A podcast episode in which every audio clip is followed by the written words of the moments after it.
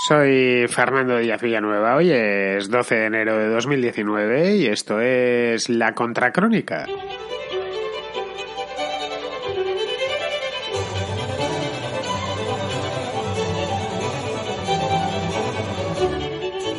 Bienvenidos a la contraportada, la primera del año, el programa de recomendaciones literarias de los oyentes de la Contracrónica, un programa en el que vosotros traéis los libros y yo a lo más que me limito es a comentarlos si es que puedo hacerlo, que no siempre es así porque evidentemente mis lecturas no son tantas, pero las vuestras son bastantes porque seguís enviando libros menos que películas, ya os lo he dicho, y es algo que, que me sorprende, porque bueno, también es cierto que ver películas es más rápido que leer libros, un libro te lleva te lleva bastantes más horas que sobre todo ciertos libros, algunos que me traéis por aquí, que son verdaderos ladrillos, que si se pusiesen uno encima del otro llegarían a la luna, pero, pero vamos, que cuesta bastante menos ver una película que un libro y quizá esa sea la explicación. De cualquier manera, no dejéis de enviar. Si lo queréis hacer y todavía no lo habéis hecho y porque no sabéis cómo, de hecho todavía me siguen preguntando cuál es el... me escriben correos electrónicos preguntándome cuál es el el teléfono, el WhatsApp de la contracrónica, os lo doy. Apuntad bien si tenéis un papel por ahí, o casi mejor, apuntadlo en el teléfono y así va a ir mucho más rápido. Bien, el número es el siguiente. Es el 690 82 7909. Una vez más, 690 82 7909 con el más 34 delante por si el teléfono que tenéis pues está fuera de España, es decir, está en Panamá, qué sé yo, en cualquier lugar del mundo que no, que no esté registrado en una operadora española y, y pueda pues el, la red o lo que sea eso, pues enviarlo hasta mi, hasta mi número de WhatsApp. Muy bien, pues con esto, con esto dicho, como todos los sábados, pasamos directos a la contraportada.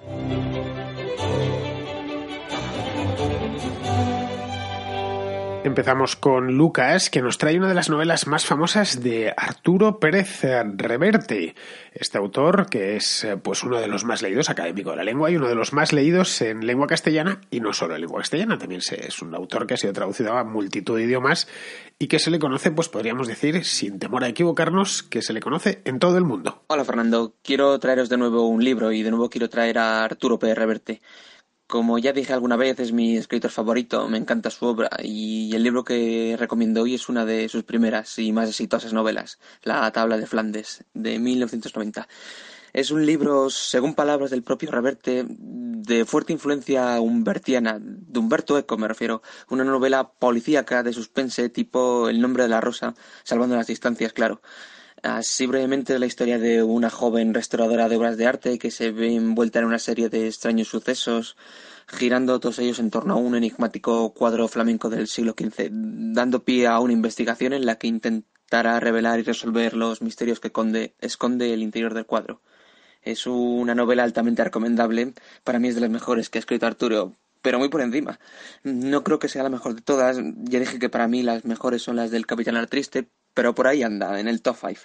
Con un estilo extraordinario como es el de Pérez Reverte, es de una temática fascinante, encajada de forma, diría yo, que endiablada. En fin, es, es muy buena, insisto. Lo mejor es que la leáis, si es que no la habéis hecho. Tú, Fernando, espero que sí. Y, si, no, ya estás tardando.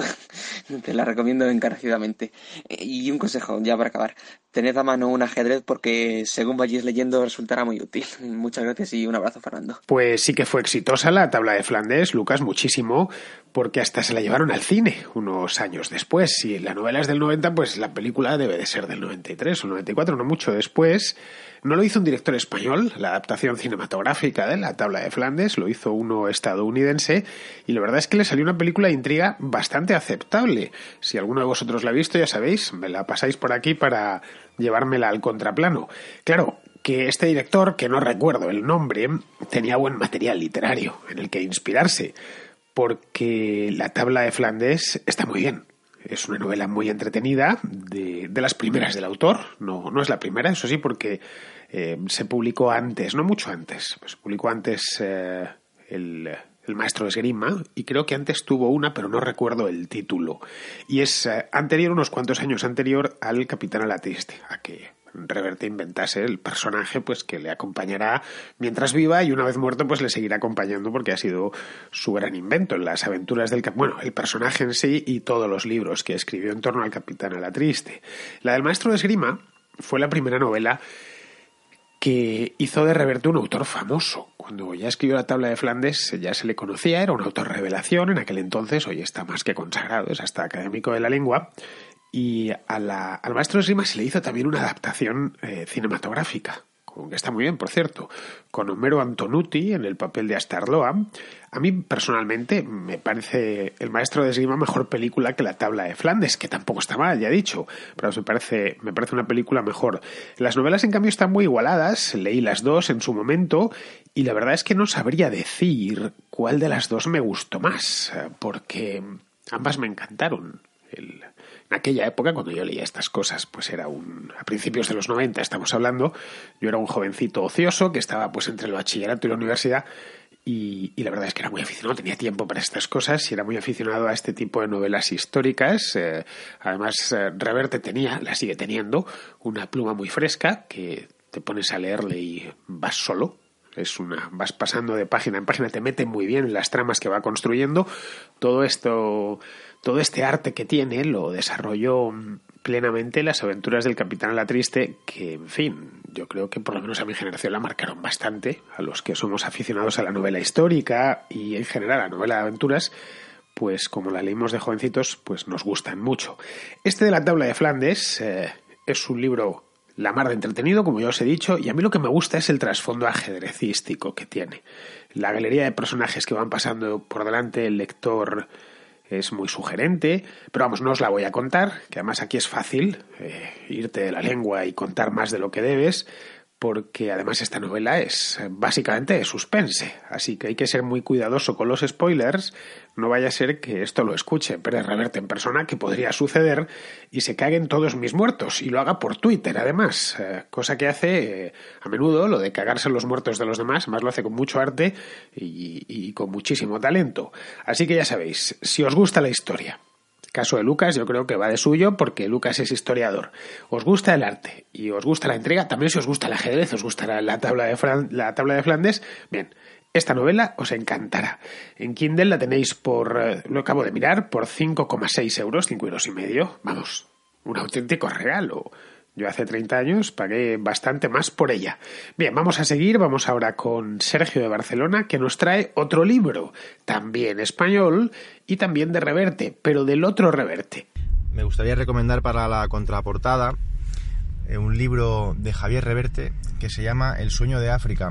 Este libro forma parte de una trilogía compuesta por dos libros más, que son Vagabundo en África y Los Caminos Perdidos de África. Yo vengo a recomendar sobre todo el primero, en este primer libro, Reverte nos habla de su periplo por África, principalmente por los países de Uganda, Kenia y Tanzania. La gracia del libro, o lo que a mí más me ha gustado, es que aparte de su relato, del relato de su viaje, eh, el autor va intercalando esta explicación con explicaciones históricas de los lugares en los que va estando. Así, por ejemplo, pues nos explica un episodio que me gusta particularmente es eh, una de las campañas de la Primera Guerra Mundial, de hecho la única, tengo entendido, que tuvo lugar en territorio africano entre Alemania y Gran Bretaña. Y bueno, el desenlace de esta, de esta batalla pues os lo dejo para que lo leáis, pero es, es muy curioso.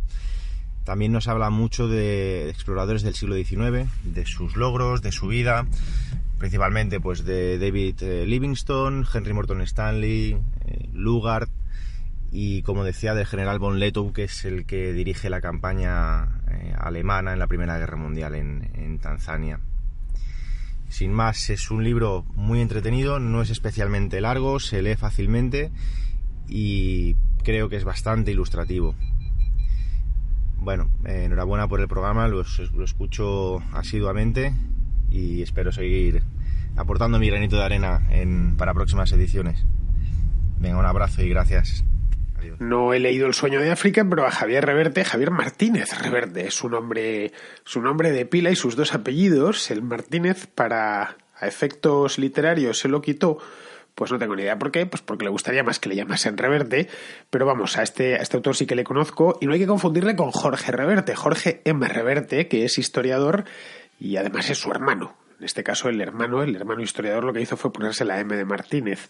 Tampoco con Arturo Pérez Reverte, a quien acabamos de ver, que es novelista, pero con el que no le une vínculo familiar alguno. Al menos que yo sepa. Si estoy equivocado, por favor, por favor, sacadme el error cuanto antes.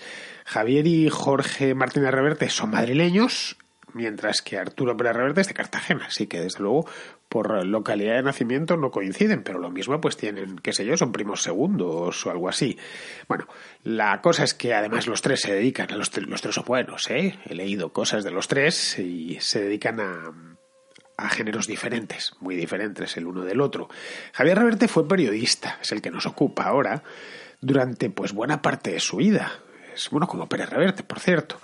A Pérez Reverte le conocíamos porque era reportero de guerra y reportero de televisión y todos le habíamos visto la cara cuando ya empezó a ser eh, eh, escritor. El caso de Javier Reverte no era tan conocido, él fue corresponsal hace mucho, hace mucho más tiempo, porque Pérez Reverte es más joven que, que Javier Reverte y este fue corresponsal en Londres, en París, en Lisboa también, fue enviado especial, estuvo recorriendo el mundo de, de esquina a esquina.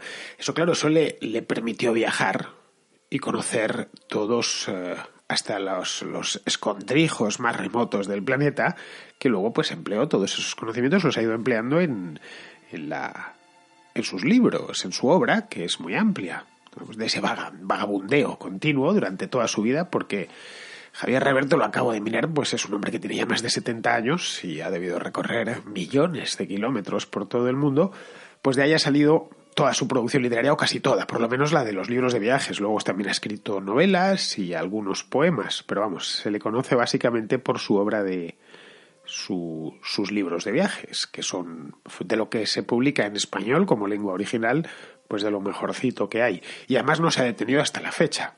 Su último libro, que se titula Confines, es del año pasado. Es decir, es una cosa muy, muy reciente. Confines, por cierto, es un libro de viajes buenísimo, en el que el autor va a los dos confines de la Tierra, como reza el título, va al Polo Norte, a las islas Svalbard, concretamente, en, Noruega, y luego a la Tierra del Fuego. Está allá en Chile, Argentina, que está él, pues, la otra punta de la Tierra, en, en, la Antártida. Este que nos trae Sergio forma parte de su trilogía de África que lo forman tres libros. La verdad es que no he leído ninguno de los tres, así que no os puedo hablar mucho de ellos. Uno se llama El sueño de África, que es eh, el que tenemos ahora mismo encima de la mesa. Luego está otro que se titula Vagabundo en África. Y por último, Los Caminos Perdidos de África.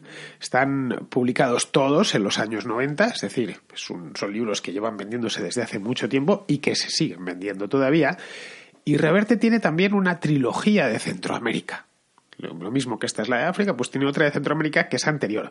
Fue de hecho con la que se estrenó como autor de viajes. Vamos, un tipo que hay que leer, fundamental, un genuino aventurero de nuestra época.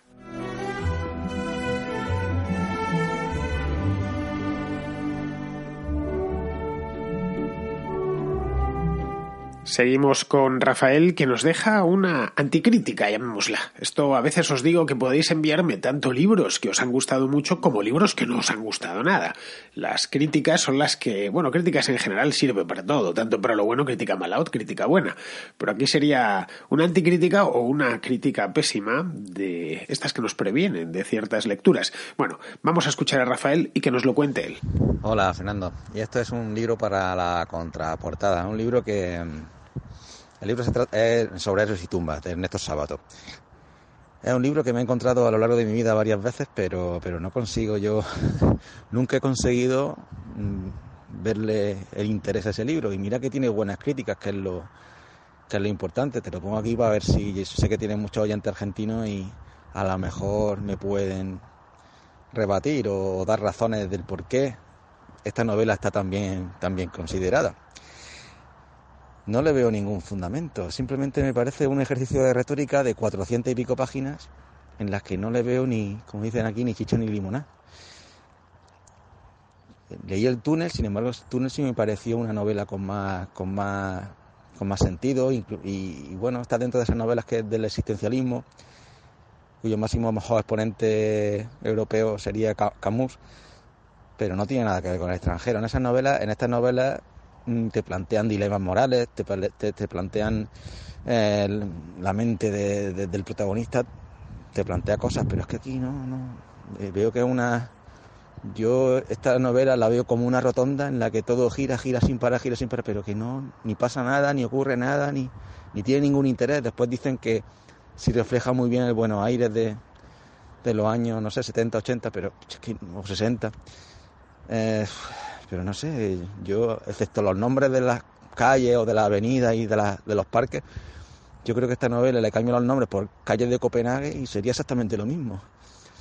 No sé, si hay alguien o que se la haya leído o algún o algún oyente argentino que, me lo rebata o que me o mejor aún que me, que me pueda recomendar una novela sobre, sobre su país que, que en realidad sí sea un reflejo de su país, que sea una buena novela, pues, pues mejor. Un saludo.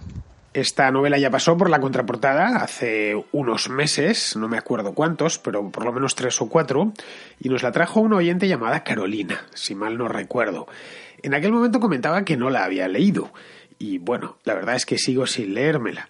Como supongo que ya sabrás, Rafael, sobre Héroes y Tumbas es una novela muy famosa, y muchos aseguran incluso que es... Eh, bueno, que es la mejor del autor por encima incluso de Ernesto Sábato, por incluso encima de, pues, del túnel, que, que yo creo que es la más famosa. Desde luego, cuando piensas en, te dicen el nombre Ernesto Sábato, lo primero que te viene a la cabeza es el túnel, aunque también es cierto que sobre héroes y tumbas está aleteando ahí por encima. Pero vamos, como ya dije en su momento, como le dije a Carolina hace unos meses, eh, ni entro ni salgo en este tema, pues no por nada, sino porque no la he leído y por lo tanto no puedo opinar. De modo que si algún sabatista, que los hay obviamente, y además muy entregados, está en desacuerdo con lo que nos cuenta Rafael, ya sabe lo que tiene que hacer. Una nota de voz al 690-827909, que es el, el número de WhatsApp de este programa, y que nos dé sus razones que sepáis que aquí somos todo oídos, yo el primero y por supuesto los oyentes también. Bien, vamos a continuar, vamos ahora con Alex, eh, que nos trae una obra de teatro. Esto es algo realmente especial porque por aquí así estoy a bote pronto, estoy haciendo memoria, llevamos muchos programas hechos, casi 50, y a seis libros por programa, pues calculad la cantidad de libros que han pasado por la contraportada. Pero creo que no ha pasado ninguna obra de teatro, creo. Tendría que haberlo mirado, pero vamos, creo que no. Y se ha pasado lo, lo más una o dos.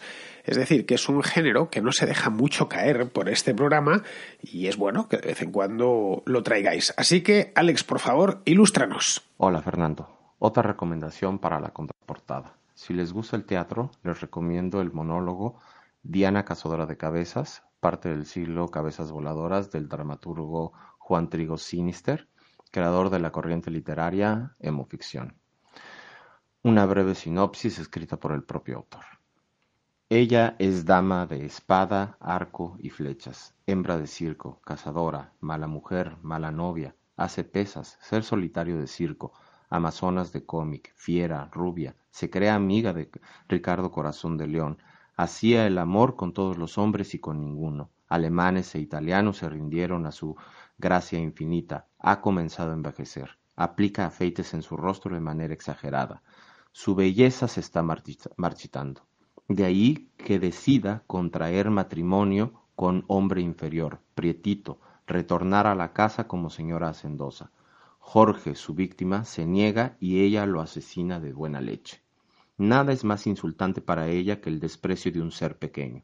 Diana, emergiendo del fondo de una historieta en forma, en forma de guerrera, cercena la cabeza de Jorge, mexicanito, que solo desea cometer adulterio, tener a la cazadora y regresar al matrimonio aburrido de su esposa, llevando nuevo trofeo. Desea besar la boca de Diana y adentrarse en su vagina. Ella se le adelanta y lo mata. La cabeza de Jorge sirve de trofeo de caza. Diana la pone a reposar un siglo en su ropero, donde habla como loro cada vez que ella la pellizca, muerde o abofetea. Luego de rebanar, Diana aúlla como lobo la cabeza de Jorge clama justicia. Eh, tu servidor escribió una pieza musical basada en escenas de esta misma obra de teatro, la cual también está eh, disponible si, si gustas en algún momento. Saludos por allá. Pues muchas gracias, Alex, por la recomendación, la más recomendación de un autor que desconocía de su existencia. No sabía ni, que existía, sinceramente. No es que le conociese de oídas lejanas, nada, nada, que a veces me sucede. Conozco un autor de que le he visto en las librerías, aunque poco más sepa de él. En este caso no sabía ni que existía, literalmente, y lógicamente, si no sabía que existía, él tampoco sabía que existía eh, ninguna obra suya, como, es, eh, como era de esperar. Así que he tenido que investigar, porque a mí esto de la contraportada me viene muy bien, porque igual que el contraplano, porque hay autores y películas y libros que me recomendáis que yo no conocía y me sirven pues para ilustrarme. Es más, alguno que otro me lo he descargado y me he puesto con él, gracias a vosotros. En fin, he, investigado sobre este tipo que nos eh, recomienda Alex y se llama, apuntadlo bien, Juan Trigos Sinister. Pero Sinister, la primera I es Y. Si buscáis con I latina no vais a encontrar nada. Ya sabéis, Juan Trigos Sinister. Este hombre es un dramaturgo mexicano, autor de una gran obra, por cierto, por lo que he podido encontrar y creador de una corriente cultural denominada hemoficción, de la que también desconocía su existencia, la verdad. De hecho, no sé ni siquiera en qué consiste esto de la hemoficción. ¿Es ficción sanguínea, quizá, no tengo ni idea. El hecho es que podéis encontrar en Amazon unas cuantas obras eh, de, de Sinister, de Trigo Sinister, y, y, bueno, con títulos, la verdad, un poco desconcertantes algunos. ¿eh? Tiene uno que se titula Confesión de una muerta y otro que se titula Esta es mejor todavía, Sapo contra Charro.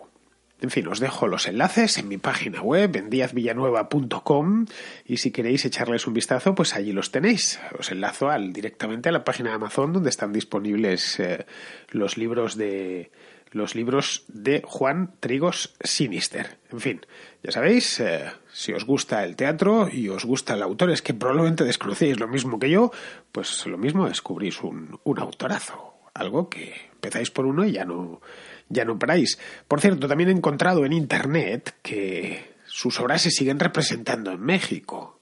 De hecho, he visto que en algunos teatros han estado dando en los últimos tiempos, así que si estáis por allí y os interesa mucho, mucho, mucho, porque el teatro la verdad es que leído, pues está bien, pero lo suyo es verlo representado, que cuando un escritor de teatro lo escribe es para que lo representen los actores, no para que lo lea yo a solas y en silencio tirado en la cama que tampoco está mal, pero no deja de ser una aproximación. Bien, vamos ahora con el cómic de la semana. Nos lo trae, bueno, cómic de la semana no, porque luego voy a meter un par de ellos más que tengo aquí ya apuntados, pero el crítico de cómic oficial de este programa es Martín y entonces pues eh, se merece el, el título de pues eso, de crítico de cómics y de traer el cómic de la semana. Nos trae, nos trae un cómic eh, de un superhéroe que a mí me gusta bastante y creo, creo, que a Martin le gusta más todavía. El libro que les vengo a recomendar, eh, bueno, el libro en realidad es una obra perteneciente al, eh, al arte del cómic, en mi opinión, que es, eh, que es Batman Year One o Batman Año 1, por parte de Frank Miller y de David Mazzucchelli. En este cómic se analiza los orígenes de, de Batman, como el luchador de la, de la justicia. Y aparte de esto, lo que sorprende del cómic no es que se trate también la historia de Batman, es que se trate también la historia de, del jefe Gordon eh, de policía. Eh, es una obra muy interesante y hecha por uno de, los mejores guionistas del cómic, Frank Miller, eh, que capaz de, fue capaz de resucitar a Batman y eh, intentó matarlo dos veces, pero las dos veces no lo consiguió y creó unos cómics, eh, en mi opinión, increíbles. Así que muchas gracias, eh, mercedes. Pues mira, Martín, en la última contraportada 2018, que supongo que ya habrás escuchado, hace dos semanas nos trajiste Batman Asilo Arham y en esta, que es la primera de 2019, nos traes los orígenes de Batman, que es, en fin, es, como bien sabéis, un gran superhéroe. Yo, que no soy muy dado a los superhéroes ni a las fantasías, ya os he comentado en alguna ocasión que si tengo que elegir algunos, seguramente me quedé con Batman, pues entre otras cosas porque es el único que no tiene superpoderes. Luego además han hecho muy buenas películas sobre Batman, de los superhéroes de los distintos universos, que si Marvel, que si DC, Batman es de DC, por cierto, las mejores películas se las han dedicado a Batman. Un montón de ellas y además algunas espectaculares como la trilogía que le hizo que le hizo Nolan hace solo unos años. Bueno, Batman no es ni mutante de estos nuclear, nada por el estilo. Es un tipo muy listo, muy hábil y además es millonario. Bueno, es Bruce Wayne en su vida civil, en el siglo, pero no tiene no puede, no tiene rayos por los ojos, ni tiene una fuerza sobrehumana, ni nada de esto. Yo creo que ya solo por eso, aunque no hayáis leído a Batman en vuestra vida, cosa que dudo bastante, creo que merece la pena eh, interesarse por él. Además, luego sucede otra cosa con esto, y es que los niños de ahora conocen a Batman mucho, pero lo conocen básicamente por las películas y sobre todo por los videojuegos. Y es bueno que los chavales que tienen ahora 9, 10 o 11 años pues sepan que antes de todo esto estuvo el cómic. Estos personajes con los que juegan en la PlayStation son personajes que nacieron en el cómic y que se desarrollaron, desarrollaron todos, toda su historia en, en las en páginas impresas. Bien, pues hablando de cómics, como os decía antes, hace unos meses eh, el propio Martin nos trajo a Daredevil. No sé si os acordáis, que yo comentaba que se llamaba Dan Defensor, que se le había conocido en España en origen como Dan Defensor. Pues bien, Ignacio de Barcelona nos trae, aparte de esta precisión, una precisión en concreto sobre Dan Defensor, nos trae una pareja de cómics. Hola, saludos a todos los oyentes de las contras y me gustaría hacer una puntualización a la contraportada número 41 en la que uno de los oyentes recomendaba un cómic que es efectivamente muy bueno, de Daredevil, escrito y dibujado por Frank Miller y quería decir que efectivamente se le conocía en España como Dan Defensor. Tienes, yo también soy, ya tengo unos años y me acuerdo de Dan Defensor y decir que, bueno, que, que sí tiene, dispone de ciertos poderes eh, sobrenaturales, se puede considerar a Daredevil como que tiene ciertos poderes sobrenaturales, puesto que desarrolla un radar que es como el de los murciélagos, entonces, pues bueno, puede notar paredes y, y objetos.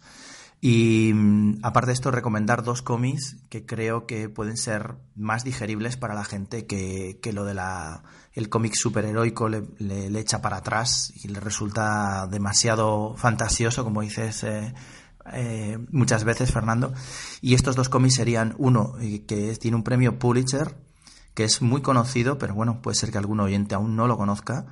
Creo que es el único cómic con premio Pulitzer. Se llama Mouse Está escrito y dibujado por Art Spiegel, es un autor judío que cuenta la historia de su padre en un campo de concentración alemán. Es de estos eh, libros de historia de la microhistoria, digamos. Y está mm, dibujado utilizando alegorías, entonces utiliza eh, perros para representar a los eh, soldados americanos, gatos para los alemanes y, eh, por ejemplo, son ratones, los judíos son ratones.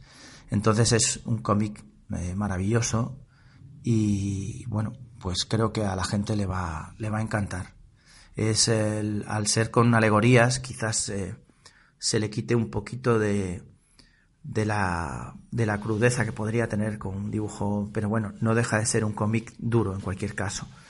Eh, y el otro cómic que quiero recomendar es un cómic eh, japonés, lo que se conoce como manga, que está escrito y dibujado por Chiro Taniguchi, que es un autor preciosista y que tiene un dibujo eh, muy cuidado para lo que suele ser el manga.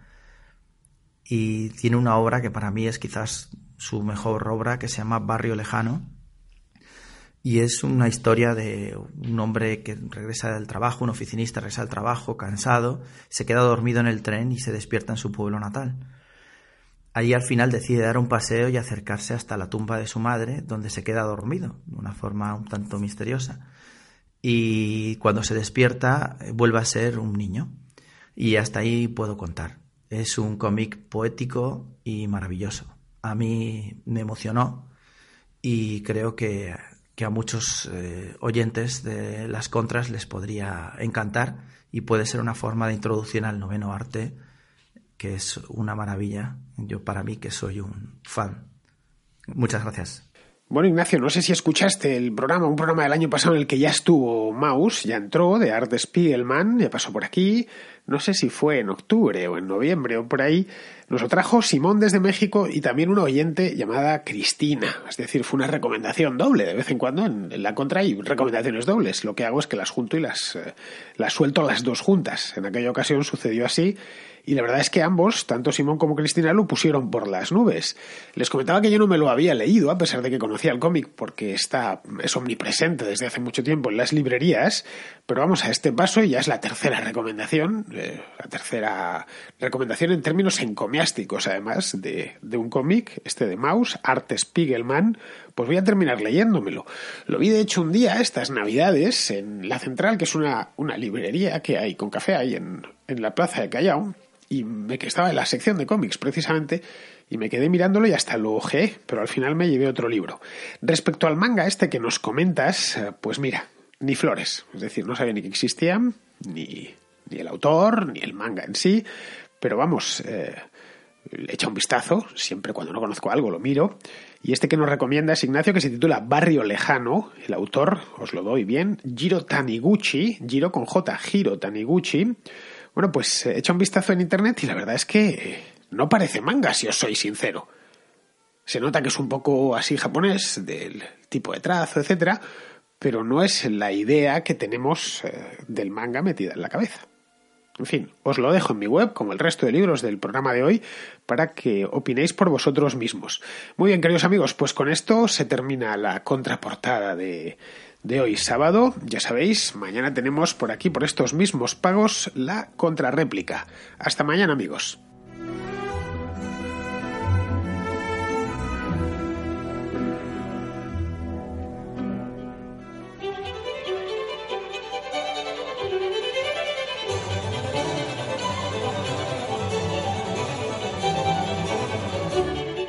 La Contracrónica y la Contrahistoria son dos programas de radio independiente que existen gracias a sus oyentes. Si te gustan, puedes patrocinarlos. Lo puedes hacer de dos maneras, a través de patreon.com barra Díaz Villanueva o instalando la aplicación de iVoox en tu teléfono y pulsando la tecla Apoyar. Solo por ser patrono podrás escuchar El Contrapunto, un programa musical distinto a todos los demás. Pero sobre todo, hazte patrón para que la contracrónica y la contrahistoria se sigan emitiendo por los siglos de los siglos. Amén.